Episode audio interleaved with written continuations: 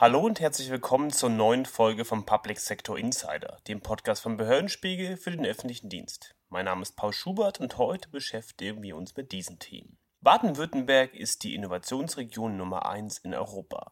Zumindest sagt das der Innenminister des Landes Thomas Strobel von der CDU. Wo Erfolg behaftet ist, ist auch Geld zu holen. Das denken sich auch Cyberkriminelle. Wie das Land sich präventiv absichert, erfahren wir im Interview.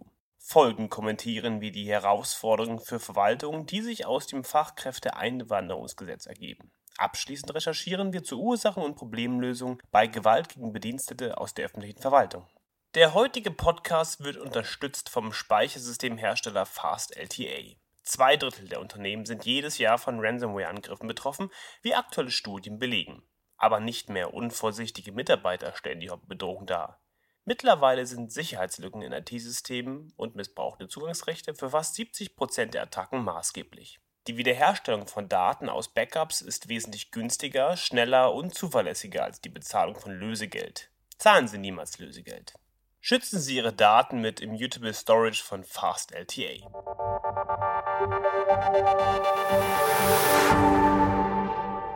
Baden-Württemberg kann Cybersicherheit. Neben der Cybersicherheitsagentur CSBW sorgt das Land auch mit Präventionsangeboten für eine sichere digitale Wirtschaft und Verwaltung. Welche das sind und warum Baden-Württemberg gegen eine Zentralisierung der Cybersicherheit ist, verrät uns Innenminister Thomas Strobel im Gespräch mit Dr. Eva Statter-Proll. Hallo, Herr Minister Strobel. Hallo, ich grüße Sie herzlich. Das Land Baden-Württemberg steht ja in letzter Zeit auch immer wieder im Fokus von Cyberkriminellen. Wie möchte die Landesregierung besseren Schutz für Staat, Wirtschaft und Gesellschaft sicherstellen? Und wird das Cybersicherheitsgesetz in Baden-Württemberg, was ja von 21 ist, der aktuellen Gefahrenlage noch gerecht? Baden-Württemberg ist Innovationslabor und Innovationsregion Nummer eins in Europa. Das zeigt aber auch, bei uns gibt es etwas zu holen an Know-how. Das macht uns interessant für Cyberkriminelle, weil wir einen gewissen Wohlstand haben. Und deswegen müssen wir uns ganz besonders und bestmöglich gegen Cyberkriminelle abhärten.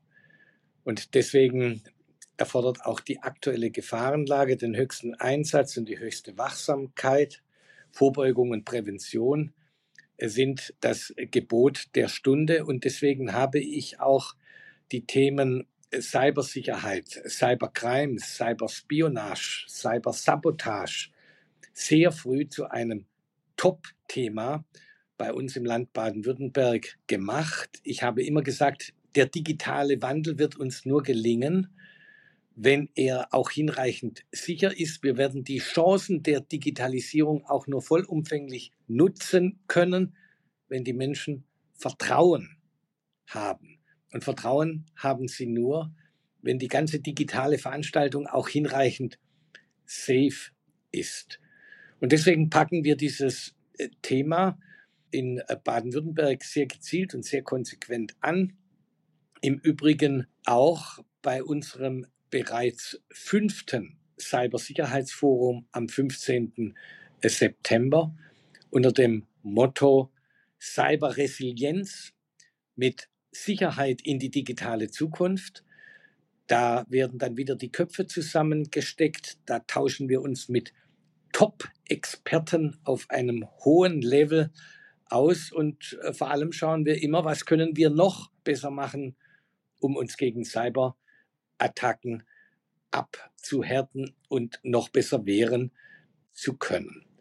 Das von Ihnen, Frau Broll, angesprochene Cybersicherheitsgesetz, damit haben wir in der Tat 2021 auch Pionierarbeit geleistet. Wir haben aber nicht nur dieses Gesetz, sondern wir sind auch auf der operativen Seite sehr gut aufgestellt mit einer spezialisierten Abteilung Cybercrime und digitale Spuren bei unserem Landeskriminalamt. Wir haben entsprechende Kriminalinspektionen, Cybercrime in allen Polizeipräsidien in der gesamten Fläche Baden-Württembergs. Wir haben rund um die Uhr, also 24-7 besetzt, die zentrale Ansprechstelle Cybercrime, abgekürzt ZAC, beim LKA Baden-Württemberg. Ich sage immer, Zack ist auf Zack. Und wir haben viertens unseren Verfassungsschutz durch den Arbeitsbereich Cyberabwehr gestärkt und fünftens mit der Gründung der Cybersicherheitsagentur in Baden-Württemberg im Grunde genommen unsere Drehscheibe im Kampf gegen Cyberangriffe eingerichtet. Alles ist darauf ausgelegt, dass es gar nicht zuerst zu einem Cyberangriff kommt. Wir wollen also sehr stark auch präventiv tätig sein. Und ich will einfach auch mal sagen, wir haben sehr frühzeitig die Zeichen der Zeit erkannt und äh, Lösungen mit Weitblick für diese wachsenden Herausforderungen geschaffen. Also wir sind auch ein bisschen unserer Zeit immer voraus. So verlangt beispielsweise die NIS-2-Richtlinie die Benennung einer für Cybersicherheit zuständigen Behörde bis Oktober 24. Das ist bei uns bereits erledigt. Klar ist aber auch, das ist nie fertig. Das ist immer Work in Progress. Wir müssen ständig am Ball bleiben, uns auf neue Herausforderungen einstellen und wir müssen auch immer jeden Tag noch ein bisschen besser werden wollen. In Baden-Württemberg gibt es ja mit der Cybersicherheitsagentur, die hatten Sie gerade erwähnt, eine zentrale Einrichtung, welche die Cybersicherheit im Land verbessern soll. Welche Rolle spielt die CSBW, wie sie abgekürzt wird, auch als Player in der Cybersicherheitsstrategie des Landes? Die Cybersicherheitsagentur Baden-Württemberg ist im Grunde genommen der Dreh- und Angelpunkt im Kampf gegen äh, Cyberangriffe. Gerade für öffentliche Stellen, etwa kleinere Gemeinden, kleinere Kommunen, die wenig Manpower und einfach auch gar nicht die Mittel haben, wollen wir Hilfestellung ganz konkret geben. Die CSBW selber hat ein Lagezentrum, screent die Gefährdungslage fortwährend, wertet die neuesten Informationen hochaktuell, übrigens auch länderübergreifend und vernetzt aus. Es gibt wöchentliche Lageberichte, die wir bereits heute an über 800 Empfänger äh, verteilen. Wir haben eine Plattform aufgebaut, auf der aktuelle Warnungen und Informationen ausgetauscht werden können, auf der dann auch konkrete Handlungsempfehlungen äh, verteilt werden. Auch die CSBW ist insbesondere im Bereich Prävention tätig. Ich will es mal so sagen, der wahrscheinlichste Risikofaktor, das wahrscheinlichste Einfallstor für einen Cyberangriff, das ist ganz einfach, das ist weiterhin der Mensch. Die Strategien von Cyberkriminellen selbst werden immer besser, immer professioneller, immer schwerer zu erkennen. Und deswegen müssen wir vor allem alles daran setzen, die Mitarbeiter unserer Landesverwaltung bei den Kommunen im Grunde genommen auf allen Ebenen optimal zu schulen. Das gilt freilich auch für Unternehmen. Und das Beratungsangebot für IT-Sicherheitsanalysen bei Kommunen das ist natürlich sehr, sehr wichtig in diesem Zusammenhang. Auf Basis unseres bundesweit einmaligen Modellprojekts Cyberwehr hat die CSBW auch eine Telefonberatung rund um die Uhr, auch 24-7, aufgebaut. Da kann man einfach anrufen und bekommt schnell Hilfe auch angeboten. Wie intensiv engagieren Sie sich denn oder das Land Baden-Württemberg im präventiven Bereich zur Erhöhung der Cybersicherheit bei KMUs sowie bei Behörden und Kommunen? Also das Thema Schulung hatten Sie ja schon erwähnt, um die Sensibilisierung der Beteiligten für Cyberangriffe zu fördern. Im Bereich der Cybersicherheit äh, gilt, nur wenn wir alle zusammenarbeiten und das gleiche Ziel verfolgen, dann wird Cybersicherheit auch gelingen. Und gerade im präventiven Bereich, äh, beispielsweise bei der Absicherung der IT in den Kommunen, ist es wirklich sehr wichtig, jede einzelne und jeden einzelnen mitzunehmen. Auf allen Ebenen übrigens, von dem Sachbearbeitenden bis hin zur Chefetage. Die Digitalisierung bringt uns eine Reihe von Chancen, aber wir müssen wachsam sein, die Risiken im Blick haben oder anders gesagt, je mehr wir digitalisieren, umso angreifbarer machen wir uns auch. Und deshalb ist das Bewusstsein für Cybersicherheit, die Sensibilität für dieses Thema ein enorm wichtiges Gut, das wir einfach jedem einschärfen äh, müssen. Und deswegen wollen wir einfach durch Angebote wie IT-Sicherheitsberatungen und Sicherheitsanalysen das Bewusstsein schärfen. Also wir unterstützen unsere Kommunen über die CSBW mit Schulungsangeboten, um KMUs besser bei der Cybersicherheit zu begleiten, haben wir gemeinsam mit der Hochschule Aalen das Projekt Wirtschaftsschutz und Prävention für kleine und mittlere Unternehmen auf den Weg gebracht. Das fördern wir hier auch mit 365.000 Euro für die Erstellung einer Konzeption und eine entsprechende Pilotierung samt wissenschaftlicher Begleitung. Mit einem solchen Konzept wird erstmal ein niederschwelliges Angebot für Erstberatung und Sicherheitsuntersuchung direkt vor Ort bei einem kleinen oder mittelständischen Unternehmen geschaffen. Und mit diesem Konzept unter dem Motto aus der Wirtschaft für die Wirtschaft stoßen wir gezielt in eine Lücke im Beratungsservice. Aktuell haben wir eine Pilotierung in 50 Betrieben in Vorbereitung. Vor kurzem ist bekannt geworden, dass die Unionsinnenminister in einem Positionspapier gegen die Schaffung der BSI-Zentralstelle seien und dass eine, Zitat, stärkere Zentralisierung und Bündelung von Kompetenzen auf Bundesebene nicht sinnvoll, Zitat Ende sei.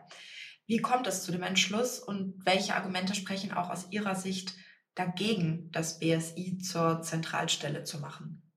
Nun, zunächst äh, wehren wir uns dagegen, unsere Verfassung, das Grundgesetz zu ändern. Das ist ja einmal in den Medien dann einfach so gefordert worden, ohne dass ich bis heute einen Grund dafür gehört habe, dass wir jetzt unsere Sicherheitsarchitektur, dass wir unsere föderalen Strukturen in diesem Bereich einfach mal durch eine Verfassungsänderung neu und anders aufstellen. Klar ist, wir müssen uns gegen Cyberangriffe digital abhärten.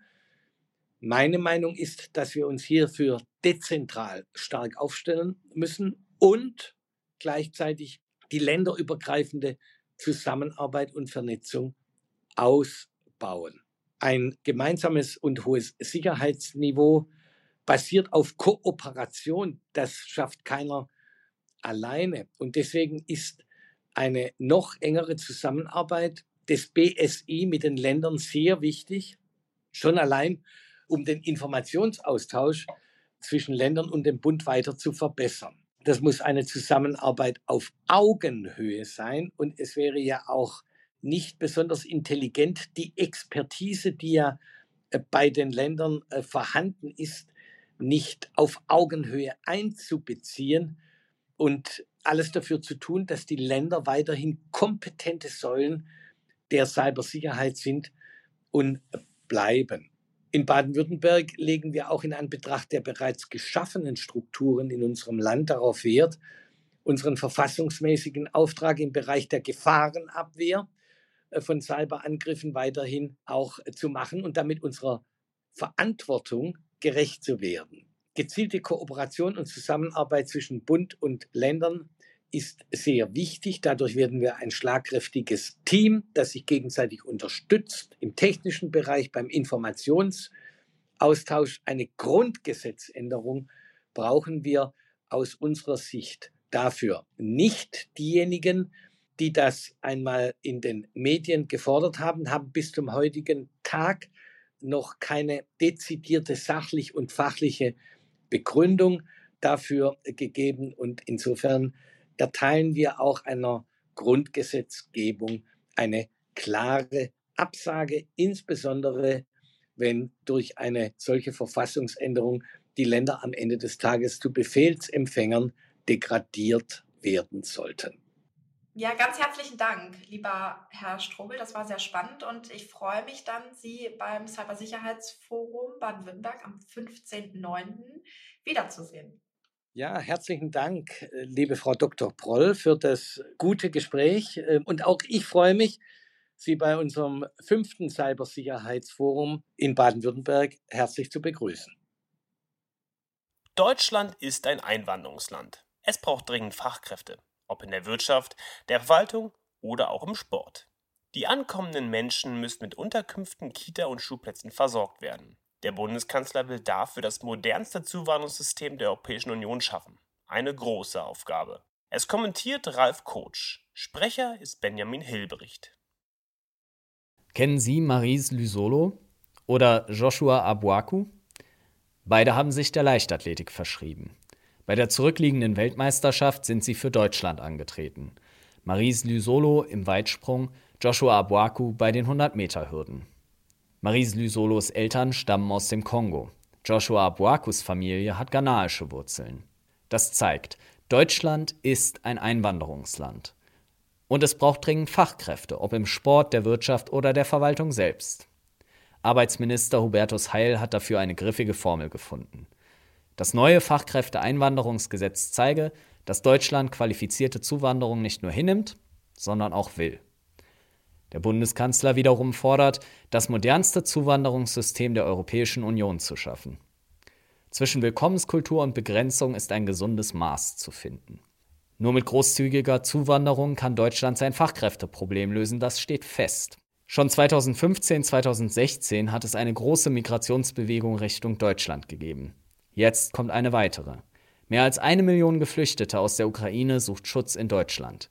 Der Krieg mit Russland hat sie gezwungen, ihre Heimat zu verlassen. Dazu kommen Geflüchtete aus Drittstaaten wie Syrien, Afghanistan und Venezuela, die unsere Hilfe brauchen.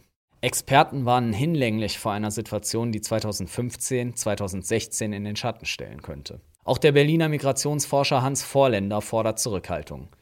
Großen Flüchtlingswellen folgen immer auch große Probleme. Die Kommunen müssten diese dann lösen. Ihre Aufgabe wird es sein, die ankommenden Menschen zu versorgen. Mit Unterkunft, Kitaplätzen, Schulplätzen, Anerkennungsverfahren und vielem mehr. Auch hierzu braucht es qualifiziertes Personal. Und auf Versorgung folgt Integration. Auf den Flüchtlingsgipfel zwischen Bundesregierung und Kommunen folgten keine überzeugenden Taten. Überlassungen von Bundesliegenschaften, Einsätze des THW und Finanzspritzen von einer Milliarde, Ausdehnung der Dauer des Ausreisegewahrsams. Auch das EU-Maßnahmenpaket wird Kommunen kaum entlasten. Man kann heute schon vorhersagen, dass die Migration so großer Menschenmassen nicht einfach sein wird. Da hat Vorländer recht. Dennoch muss eine klare Linie samt Rahmenbedingungen für die Integration geschaffen werden. Das ist nicht nur für den Arbeitsminister eine große und komplexe Aufgabe. Und um noch einmal auf die verpatzte Leichtathletik-WM zurückzukommen, Fachkräfte werden auch hier ganz dringend gebraucht. Auch wenn es die Silvesternacht in Berlin besonders eindrücklich gezeigt hat, Gewalt gegen Angestellte des öffentlichen Dienstes ist nicht neu. Was bringen Anzeigen gegen die Angreifenden und können sich die Bediensteten vorsorglich selbst schützen? Eine Recherche von Bennett Biskup-Klavon. Sprecher ist Sven Rudolph.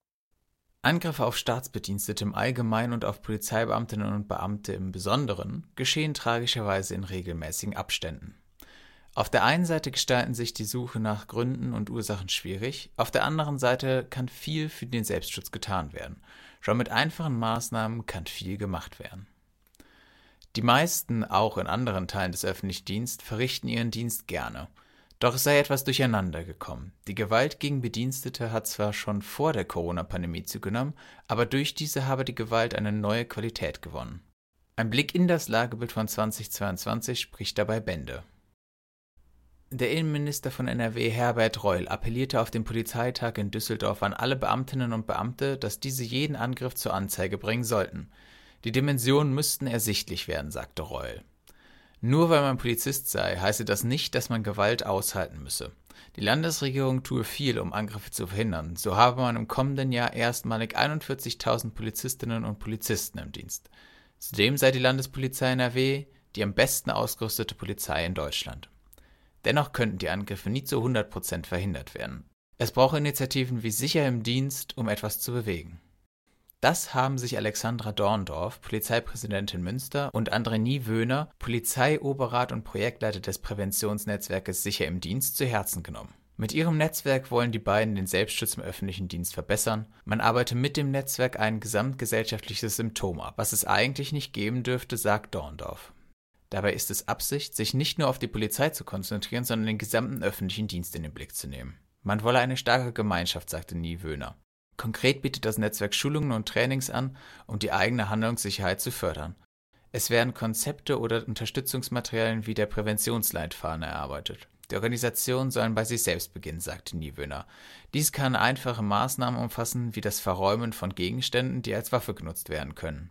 Zwar sei nach den Worten von Reul die Landespolizei NRW die am besten ausgerüstete Polizei, doch Michael Mertens, Landesvorsitzender der Gewerkschaft der Polizei in Nordrhein-Westfalen, sieht eine Zweiklassengesellschaft bei den Kreispolizeibehörden im Land, was die Sicherheit im Dienst angeht. So kritisierte er, dass 18 Behörden mit Distanz-Elektroimpulsgeräten, umgangssprachlich Taser, ausgestattet seien, 29 hätten noch keine. Dabei sei dies ein probates Einsatzmittel. Deshalb müssten diese Geräte flächendeckend eingeführt werden, forderte Mertens. Ebenso zum Schutz der Polizeibeschäftigten würden Bodycams beitragen. Aber auch hier gäbe es Verbesserungspotenzial. So hätten die Kameras noch keinen Einzug ins Einsatztraining gehalten. Hier gilt es mit dem Training vom DEIG gleichzuziehen. Dies müsse der nächste zwingende Schritt sein, so Mertens. Dann würde dieses Einsatzmittel auch häufiger eingesetzt werden, zeigte sich der Gewerkschaftsführer überzeugt. Dennoch bleibt der Schutz der Beschäftigten eine Daueraufgabe. Das war's für heute vom Public Sector Insider. Wir hören uns an gleicher Stelle nächste Woche wieder. Bis dahin.